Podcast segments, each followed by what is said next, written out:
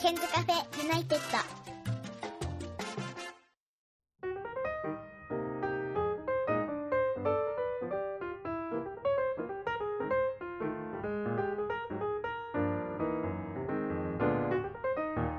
こんばんは101件です、えー今日は久しぶりのご登場になります。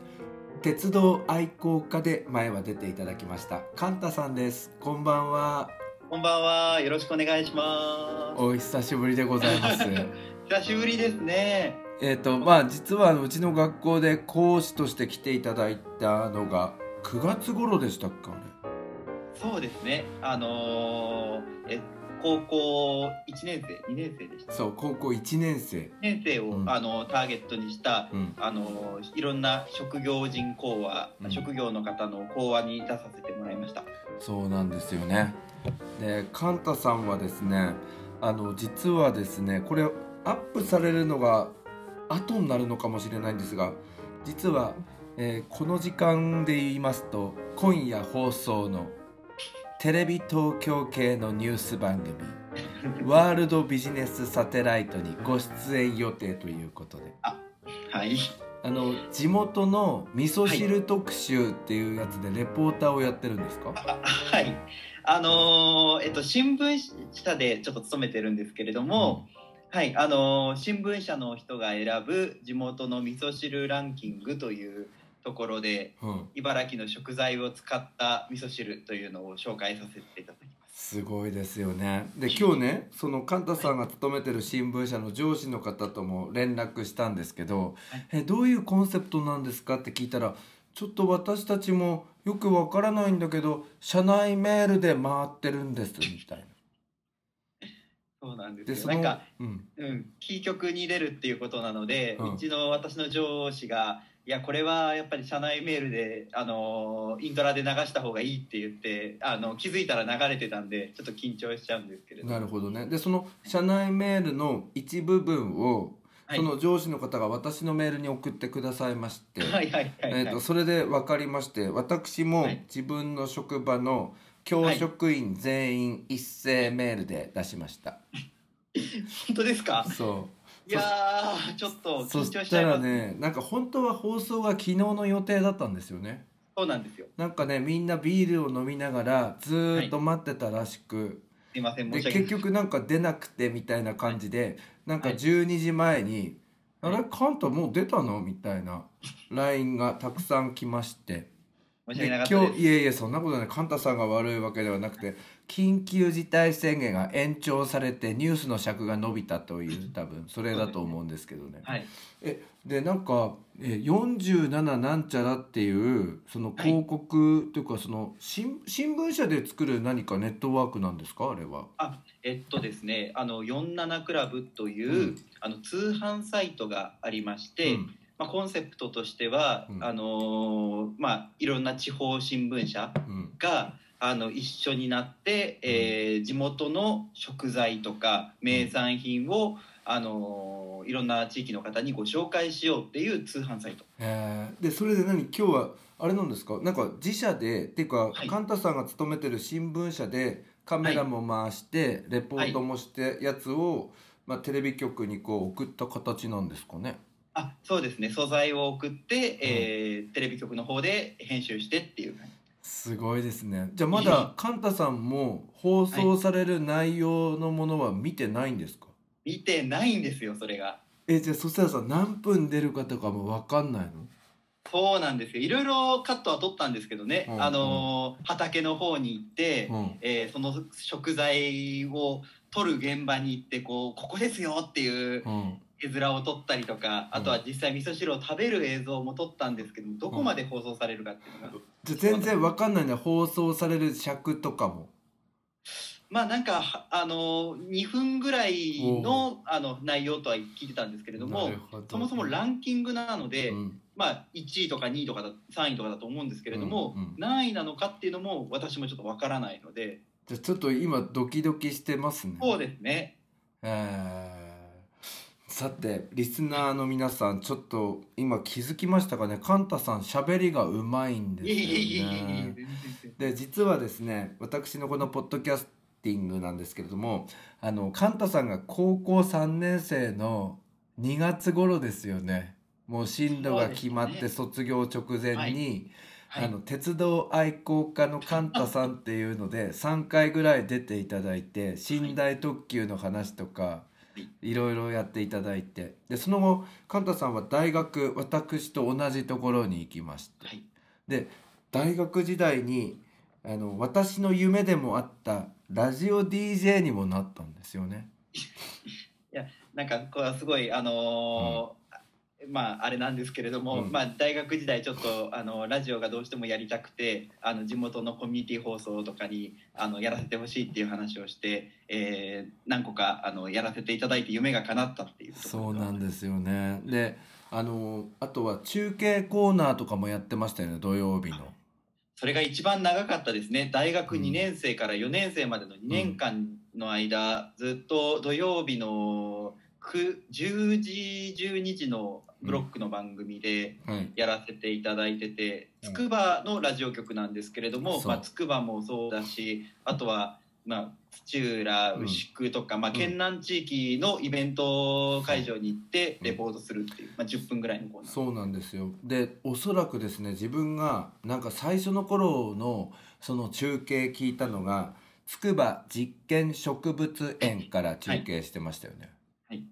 でなんかすごいなと思ってなんかそのもう不慣れな感じがなくてその気温の様子とかあとは天気とかあとはその会場の様子とか本当に臨場感たっぷりでなんかこの人すごいなと思ってあの実は101件もラジオパーソナリティになりたかったんですけれどもなんかその教え子に夢を叶えられてしまったっていう感じがあってちょっと悔しい気持ちもしながら聞いてたんですよ。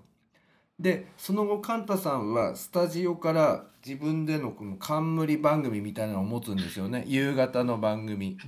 そうですね。あのー、1年はいかなかったと思うんですけれども、うん。ワンクールぐらい、あのーゆスタジオで夕方発信中という番組を公開スタジオでやらせてそうですよね。であれ生放送でやっててニュースも入って、交通情報も伝えなきゃならない中で、はい。ゲストコーナーみたいなのがあって。そうですね。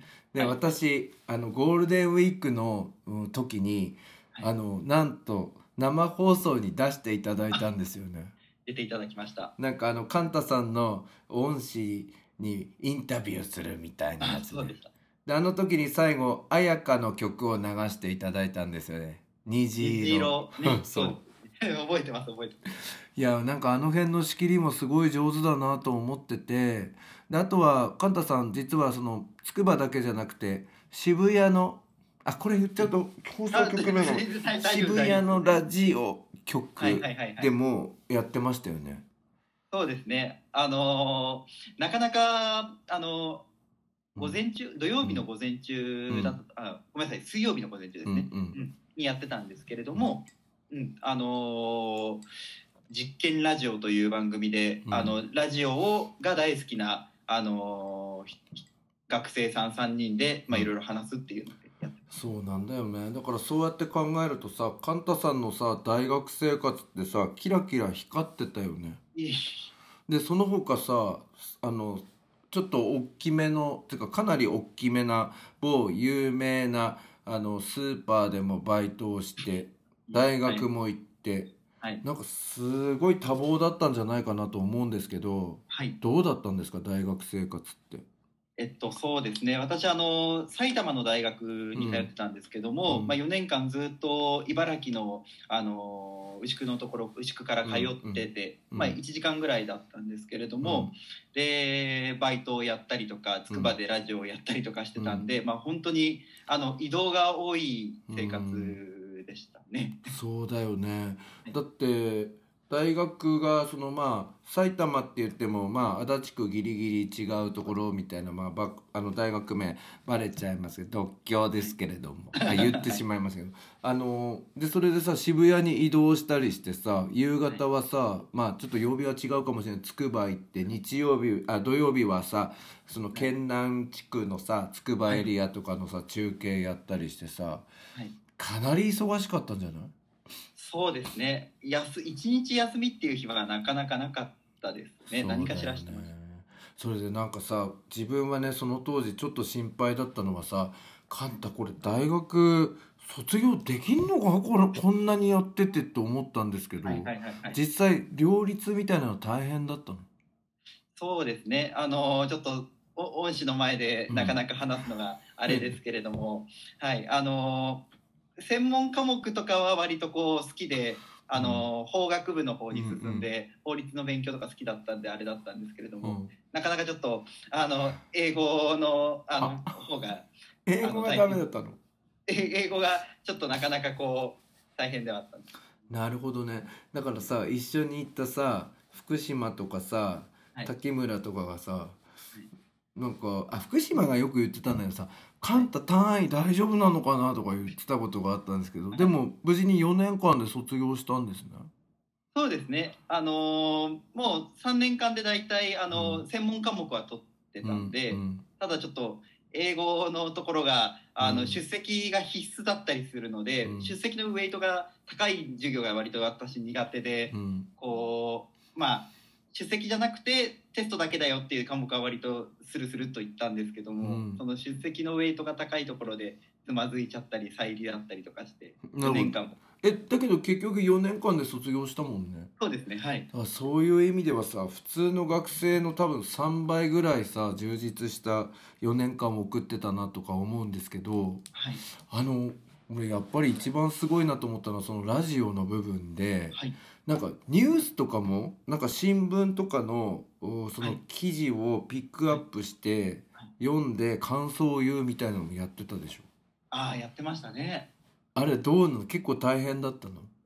はいそうですね。やっぱりこう自分でこうコーナーを作って、うん。あのーまあ話題を見つけて話すってところまで全て一人でやってたので、うんまあ今日は何話そうかなみたいなここでどれぐらいあのうん話を盛り込んで落ち着けられるかなっていうのを、うん。まあ、日頃やってたのでやっえー、じゃああれは何もう移動中とかにさ今日オープニングで何話そうとかさこんな感じにしようとか考えてたの？そうですね。大体移動中移動がやっぱりあの多いので移動の中でこうネタ拾ったりとかしてっていう感じ。えー、でそれで就職活動に今度つながっていくんですけど就職活動は、あの放送局アナウンス職でいろいろ受けて、結構いいところまで行ってたんだよね。あそうですね。まああの全国いろんなところこうエントリーシート出して、うん。あのまあ必ずしもこうそのエントリーシートから先行く確率が高かったわけではないんですけれども、うん。まあ、鳥取の方とか、うん。あの福島の方とか仙台の方とかの,、うん。あの曲は、まあ、割とトントントンと進んでてあおこれは行くんじゃないかなんていうふうに思ったこともあったんですけど、あのあれなのやっぱりさ学生時代さラジオやってたっていう話はしたの？あそうですねそれもいたしました。でみんな「え？っ?」っていう感じになんない？みんな。あーでもそうですねやっぱりあのそこでどういうことを得たのかっていうのをすごい、うんあの興味津々で聞聞いている方も多かったですね。ああそうなんだ。であのカンタさんは、うんまあ、ラジオとテレビっていう部分だとやっぱりその、テレビだったんだ。うーんそうですね、うんあの一番やりたかったのはラテ県営局っていう、まあ、あのラジオもテレビもやっている放送局で東京キー局でいうと TBS みたいな。あそうですねまさにそう TBS 系列うんうん。があのいいなというふうに思ってどっちもやるみたいな。そうですねああ。独立局まあ、ラジオだけっていうよりはいろいろなところを見てみたいなっていう気持ちがあったので。なるほどね。それでまああの巡り巡って今は、その、はい。放送ではなくて同じマスメディアでも紙媒体になってますよね。そうですね。であのこの間その職業人講話で来てくれた時にはい。今カンタさんは主にその広告の分野をやってると思うんですけれども、なんか全面広告を手掛けたりとか、はいはいはい。なんか結構大きな仕事してるんだなと思ったんですけど、はい。その紙で表現するのと音とか映像で表現するのってやっぱり違うの？えーっとそうですね。やっぱり紙のあの良さというか、あの一番の違いっていうのは残り続けることだと思うんですよそうだよね。ね。うん、あのーよく新聞の記事なんかも切り張りして、うん。こうノートつけてくださっている人とか、うん。あとはその新聞の記事を持ってお買い物するあの人とか、うん。そういう方がいるっていうのはやっぱりこうその紙媒体に対しての信頼とあとその、まあ何何年っていうあれもあってもずっと見てくださってるっていうその責任感っていうのがやっぱ違うんだなっていうのはあなんかあれあれかな？映像とかさ、まあ、はい。音声っていうメディアはさ、まあはい。あの録画とか録音してるとさ、まあ、はい。消えてっちゃうあのそういうのしないと消えてっちゃうメディアなんで流れていくというかね,、ね。だけど紙だとずっと残るもんね。そうですねやっぱりあとラジオをやってみて思ったのはやっぱりラジオっていうのはもちろんこうアーカイブで聞いてうん。昔のを聞いて、あああの時ああだったなって振り返るのも楽しいんだけれども、うん。でも一番っていうのはやっぱりこうラジオは今に寄り添うメディアなのかなっていうふうにすごいあの思うんですよね。こうメッセージを読んだりとかしてその人とまああの1対1ではないけれどもこう、うん。ラジオという媒体を通してこうコミュニケーションしてるっていうところで、うん。まあその今のあの状況に対してうん。一緒に寄り添っているんだなっていうのはすごいこうやってて感じました。なるほどね。あのなんかさ一番なんかさすごいチャレンジングなさあのラジオでさカンタさんやってたのさ、はい。あのバスケットのさはい、B リーグの中継やったよね。そうです。無謀なはいあれはでもさあの東京キー局でもバスケットの中継ってやんないよねラジオでね。最近あの茨城のほ IBS さんの方でねあのうん。やり始めましたけど、えバスケット？バスケットやってんだ？バスケ最近やってますね、はい、でも当時はなかなかやってなかったあれ難しいよね。難しかったですね。でもなんかそのカンタさんの試みはさバスケットの試合を見ながらなんか観客目線でおしゃべりをしつつ点数の状況をリアルタイムで伝えるみたいな感じだったよね。そうですねあのなんかこう当時のあのコミュニティ放送の局長が、うん。あのどんどん新しいことやってみようっていう方で、うん。あの全然経験もないしうん。あの実況もまたままならなかったんですけどもいややってみてよっていうことで、うん。まあ、まずこう私もそんなに詳しくなかったんで、うん。まあ、そこの会場の臨場感を伝え,、るっていうのと、まあ、一緒に見て楽しむっていうところを一番にして。なるほどね。いろんな挑戦をしてで今は新聞社って感じですけど、新聞社に入ってからも結構なんか挑戦してるなって思ったんですよ。例えばまあ具体的にちょっとギリギリのところまで言うと、はいそのはいはいはい。あのサッカーチームプロのサッカーチームの、はい。なんか全面広告とかはいはいはい。年一で出すやつかなんかあれも担当されてるんですよね。あそうですね。であれもなんかこの間の説明のところに見た時になんか言ってましたね。ずっとファンの方が残しておけるようなものにするっていうんで、い、ろいろアイディア練ってるんだなと思うんですけど、あのデザインの方はまた別にいるんですか？あそうですね、うん。あのデザイナーがあの弊社あの会社の中に4名ほどいるので、うん。そこのデザイナーと相談しながら、うん。クライアントの意向を伝えながらあの調整するっていうのが仕事です。なるほど。そうすると営業活動みたいなシーンも多いわけ、こそうですね。もうほとんど調整したり。うん。営業していることが多いですね。うん。ねこの仕事についてさ、はい。あのなんかこう学べたことというかなんかどんなところが変わったの？この社会人になってはい新聞社で働くようになってなんか一番大きく変わった部分っていうのはどんなところなんですか、あーそうですね、うんやっぱりでも、あの営業で、まあ、あの必ずしもあの営業をやりたくてっていうところではなかったんですけれども、うんうんうん。入ってみて感じたのは、うん。あの特に新聞社っていうのはあの社会の世の中の動きにすごいこう、あのリンクするメディアで、うんうんその世の中の動きに対してどうあの、まあ、広告で表現するのかっていうの、特にその広告っていうとやっぱりお金が発生するものなので、どうすればこう広告主がこう乗ってきてもらえるような企画になるのかとか。うんどういう、まあ、仕掛けをすればイベントとか事業が、あのできるのかっていうそういう、まあ、あの社会の動きをただ見るだけであれば、まあうん誰でもできることだかもしれないけれども、うん。そこからこうどうお金にしていくかっていうそのまああのところがビジネスに結びつけていくかっていうのがそういうこうあのまあ力になりましたね。なるほどね。そういうところが変わってるんだね。それでなんかカンタさんがね勤めてるね新聞社ってさまああのなんだろうジャンルとしては地方紙っていう形になると思うんだけどでもなんか他の県の地方紙に比べてなんか新しいアイディアみたいなのをどんどんやってる気がするんですよ。あ本当ですか？なんか俺よくあの、まあ、今はコロナで行けないんですけれども、はい。その全国の旅館とか行ってた時に必ずそこの県のなんとか日報とかみたいな新聞あるじゃないですか、はいはいうああの見るんだけど、はい。なんか、うんと、なんていうのかな。その共同通信から配信されていた、あところが、はい。ごめんあの、はい。メインになるんだけどそはい。の中頃になるとそのそれぞれの地方記者の,、うん、その特徴というか地方の新聞社の特徴が出るんだけど結構地味なところが多いんですよ。そうですね。でもなんかカンタさんが勤めてるところは結構なんか斬新なことやるなみたいな特集とかも。そんな感じもするんですけどどうですか、はいでもなんか最近うちの会社もあのだいぶこう他社との差別化っていうのは意識していて、うんあの地地域面っていう、あのまあ、茨城の中でも、うん。あのまあ、県南エリアだったり、うん。県北エリアとかこう、うん。広いのであのエリアごとにこうあの紙面を分けてるんですけども、うん。そこの面を増やしたりし,、うん。あのしたりとか。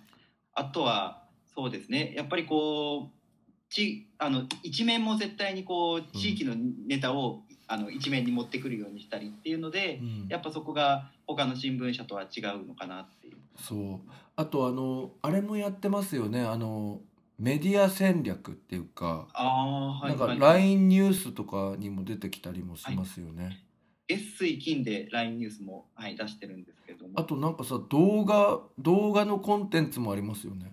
あの、そうですね。あの、うちの会社の YouTube チャンネルも、はい、あります。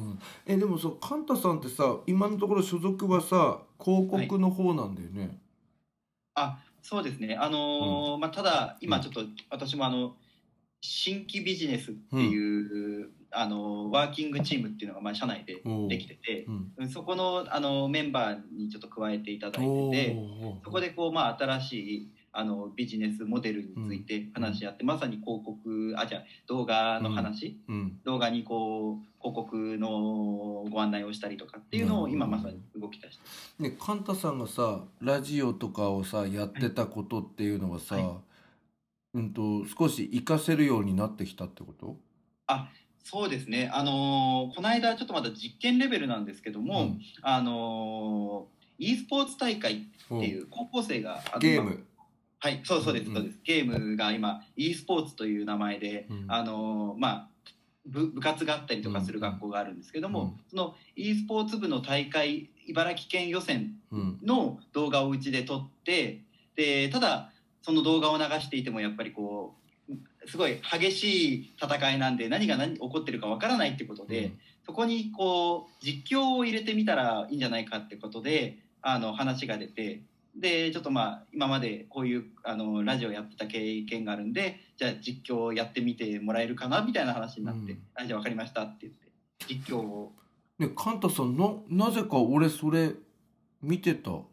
あ見てたんですねあれあれ俺なんで見たんだろう？あれカンタ実況してるしかもゲームみたいに。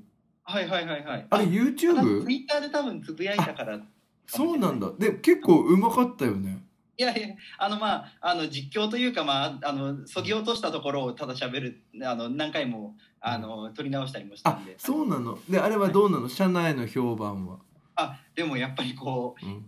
いじられるというかまあなんかあこんなことできるんだねなんて話は。いやすごかったよね。なんかあの点数とか入ったり倒したりした時に、はい。テンション高めで叫んでましたよね。そうですね。あれちょっとせテンション高くやってくれっていう e スポーツのその実況ってそういうもんだからって言われたんではい、そうするともしかしたらさその新聞っていうのはさただの紙だけじゃなくてさ本当に音声とか映像とかさ結局なんかカンタさんがその大学時代にやってたことはい。になんかだんだんつながってく感じもしますよね。そうですね。なんか今振り返ってみるとすごい無駄がなかったなっていうふうに思っててもともとまあラジオやりたくて、うん。で放送局受けててでそこで放送局いろいろ全国受けてる中で、うん。さっきあのうん101健さんもおっしゃってたけれどもこう、うん。全国いろんなところ行くとこう新聞が置いてあってね、うん。そこをその地方の新聞見るのが結構私も好きだったりとかして、うんそれでちょっと新聞に対しても興味持って、うん。今こうこの、あの仕事があって。うん。で、まあ、巡り巡ってこうまた動画とかの、あのーお仕事の話が出てきてちょっと私もお役に立てたってことで、まあ、これから先ちょっとこうそのことがもっとできるのかなっていう期待はありますね。なるほどね。だけどさなんかいろいろこう頑張ろうとしているこの今なんかコロナになってて、なんかテレワークの日もあるの？あそうですね、うん。あのーまあ、週1ないし2ぐらいなんですけれども、あのテレワークもあのうちもあのできる人はやっていいよっていう体制になったので、うん。やったりして。で今テレワークなの？今私あのちょっと2月お休みが多いので、うん。週1ぐらいしかテレワークはしてないんですけれども。あじゃあ今行ってるんだ。まあそうですね。へー。えどうなの？なんかコロナでさなんか大変さみたいなのはあるの？あそうですね。やっぱりこう広告っていうのは、まあ営業マンが言ったらこれはおしまいですけれども、うん。やっぱり不要不急かあの必要なものかって言ったらどちらかというと不要不急のものに含まれると思うんですね。うん。うん。うん。やっぱりこう今こういろんな会社がこう厳しい中で、うん。何をこう削ぎ落とすかって言ったらこう人件費うんよりもやっぱり広告とか宣伝費ってところなので、うん。うん。そこがどうしても削られてしまっていて、うん。広告っていうのはなかなか厳しいかな。そうなんだってね。なんかこの間そのカンタさんの上司の方ともいろいろ話したんだけど、はい。やっぱりこうこう何年も仕事をしてきたけど、はい。この1年は結構大変だったって言ってた。そう。そんであのなんだろうな。普通にこう新聞を見てる人にはわからないんだけれども例えばあの自社広告みたいなのが出ている枠っていうのは、はい。基本的になんかあの本当だったら企業の人にこう使ってもらいたいページなんですよなんて教わったから結構大変なんだなと思ってたんですけど。あのーいつもあのいケンさんのところにあのお邪魔してる営業マンは去年までは、うん。あの割付部署といって、うん。あの内勤でまさにこう、広告をこうどこのページに貼り付けるかっていう仕事をしてたうん。うんうん方なんですよ、うん。なのでこう一番そこは苦しさとかも分かってるのかうんうんうんうん。なのでなんかそううちもこの頃広告お願いするようになってだからなんかもっとなんだろうな。あの掲載できるようにちょっとな、んかやろうかなとか思ってるけどやっぱなんか大変な1年だったんだななんてちょっと思いましたね。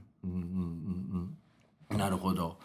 さて、えー今日はですねこの後あのテレビ東京に出るんですけど、え今どんな感じなの？でももう普通にマスコミに勤めてるから別に、なんていうのそんなにワクワクドキドキはしないの？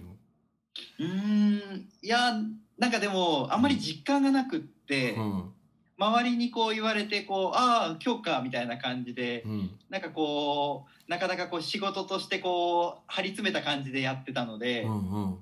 うん、やっぱりこうまず実感がない。みテレビ見てからああ今日あ今乗ってるんだっていうのが多分ワクワクになるのかなこれね多分ね反響はねすごいはずだよこれ。この後。出てるよって言われっかんね。ありがとうなんかね俺あの今年さちょっとあのなんだっけな新聞のはい。あの一面にも出ちゃったことがあったんですよ。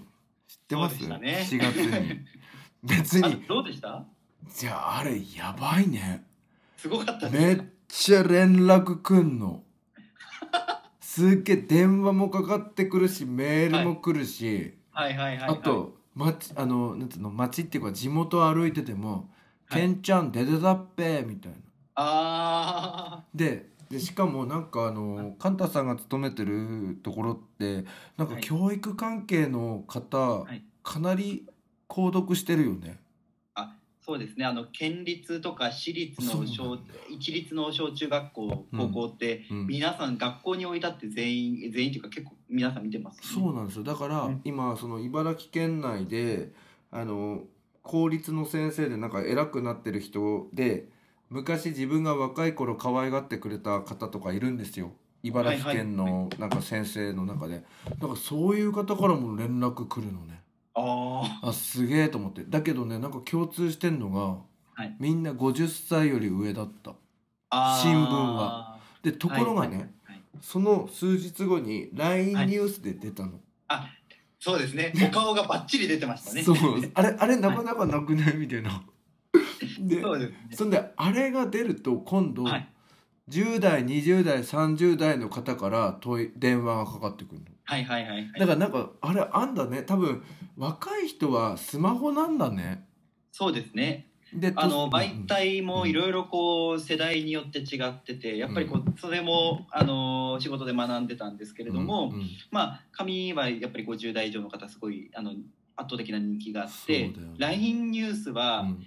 あの3 4 0代の特に女性が一番その通り、そうなんです。あの親御さんの世代が一番こう、見てらっしゃるんですよね。で YouTube は今度20代ぐらいの男性が一番見てるだそう。へえだからまあ、うちのそのあれ、媒体のあれですけれども。そしたらやっぱりその辺も考えながらどこにコンテンツを出すかっていうのも研究してる感じですよね会社的にもね。そうですね。今楽しいの？仕事？大変なの？えー、とそうですね。やっぱりこう今コロナがこう続いていて、うん。あのーまあ、国の緊急事態宣言が、うん。まあ、な長引いて、あのー県の独自の緊急事態もうん。また出るんじゃないかって言われてる中で、うん。どうしてもこう見通しが立ちづらいっていうのがやっていて辛いなっていうふうに思いますね。とはいえやっぱりこう計画を立てなきゃいけないので、うん。でもその計画がこう変わっちゃうかもしれないけれども、うん。作っとくっていうのがやっぱりこう心のモチベーションが難しいね。うん、あのもしかすると例えばイベントってあるじゃない、はい、でイベントが、まあ、中止になるとか延期になるっていうのは通常だと雨が降ったらどうしようみたいな程度だったじゃん。はい。でも今回ってさ天気関係なくてさこのはい。コロナの状況とかさ、地方自治体とか国のあの施策によってはい。全然変わっちゃうから、だからはい。広告出す人もさ中止だったらどうしようみたいなこととかも考えちゃうでしょうね。そうですね。やっぱりこうそれはあのこっちも気にかけなきゃいけないし、ねうん。あのや休みの広告を出してもしょうがないので、うん。それはやっぱりちょっとあの新たなあの心配事です。だから頭の中に没になるかもしれないけれど、みたいなこともあるでしょそうですね。それは やっぱりこう当たってて当たってる最中もあ広告の営業をしてる最中もそれは、あの考えながら動かなきゃいけない。なるほどね。まあでもあれですよ。あのこれがさ一生続くわけではありませんからぜひこの期間にあの力を蓄えていただいて、頑張っていただきたいなと思っておりますけれども。はい、ということでなんか久々に会ったカンタさんなんですけど、なんかだいぶ大人になりまして。ありがとうございます。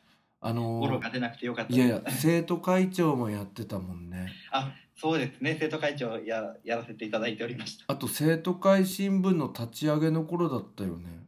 あえあ今のあの学校の、はいうんあの新聞のあの体裁になったのが我々が生徒会やってた時ですね。そう。でそれがさあれ？カンタさんも全国大会出てたよね。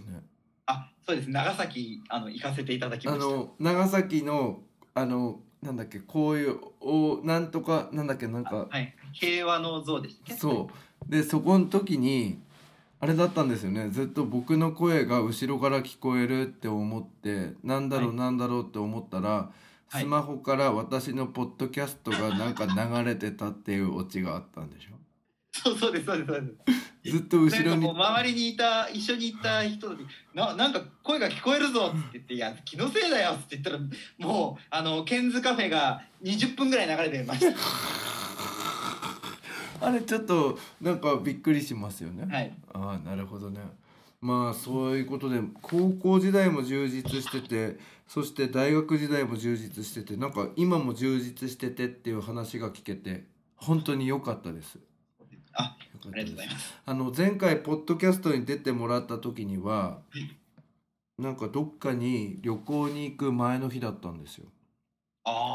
で結局次の日に熱を出して行けなくなったんですよ君は。あ。覚え思い出しました？思い出しました。でってことはさ今日このポッドキャストを撮った次の日は熱が出るのかもしれませんそれは困りました。大事なあのあ会議があるんですね。はい。大丈夫。あの気をつけていただきたいと思います。けます。はい。ということで、はい。あのこれこのラジオを聞いてるのがですね今大学生とか高校生が多いんですけど、はい。何かその先輩のカンタさんからあの若いうちにこうしといた方がいいよとか何かアドバイスがあったら最後にお願いしたいと思います。はい、えーっと私もあのそこまでできたあの学生ではなかったんですけれどもやっぱりこう今振り返るとあの当時あの自分があの目指したいものやりたいことっていうのをあの最大限こう、まあ、自分でこうあのどうせダメだろうとか思わずにやったことが結果的に今につながってきてると思うので。うんやっぱりこうやりたいことはあのーまあ周囲のいろいろ目とかもあるかもしれないけれども、あのー気にせずに頑張って自分のあの道を貫いてもらえたらと思います。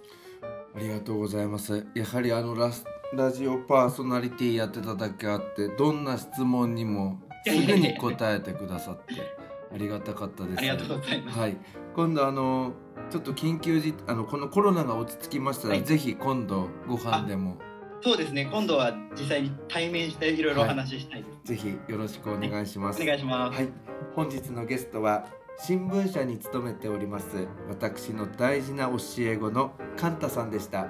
ありがとうございました。ありがとうございました。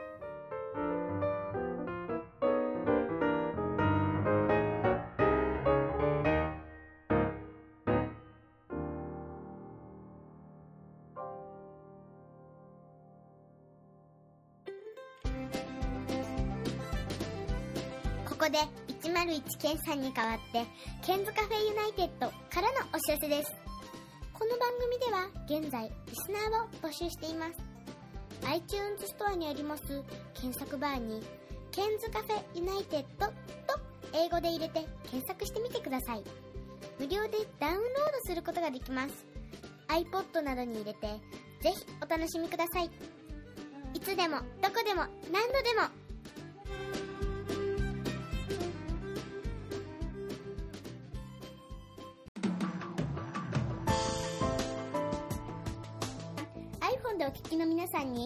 新しいサービスのお知らせです。App Store から Podcast というアプリをダウンロードしてお楽しみいただけます。これを利用すると他の作業をしながらでもまたは iPhone を閉じた状態でも聞くことができるようになります。いつでもどこでも何度でも